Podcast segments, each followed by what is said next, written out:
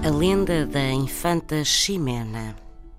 Reza a lenda que, quando a rainha Dona Elvira morreu, o rei, Dom Ordonho, voltou a casar.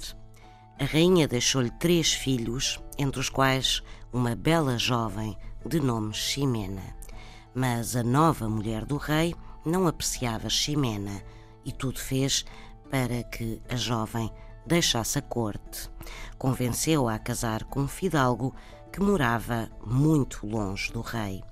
Ximena casou, mas depressa descobriu que o marido em nada lhe agradava e mais que este era muito dado a grandes ausências.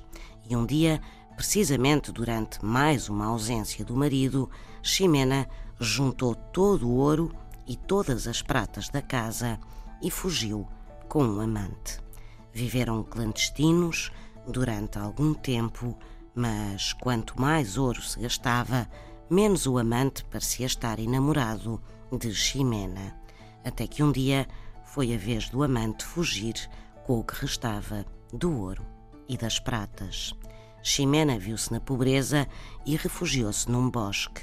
Uma noite, porém, viu uma luz que parecia vir de uma casa. Aproximou-se e descobriu um pequeno casebre. Aí vivia um casal de nome Telo que acolheu Ximena e tratou-a tão bem que a infanta resolveu ficar e servi-los.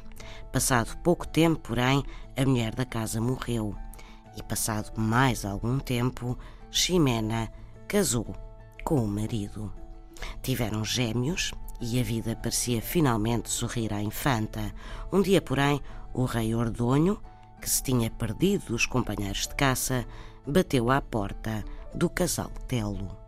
Foi bem recebido e à noite, com o jantar, Ximena colocou no copo do rei um anel de rubis que o próprio rei lhe tinha dado quando Ximena ainda vivia na corte.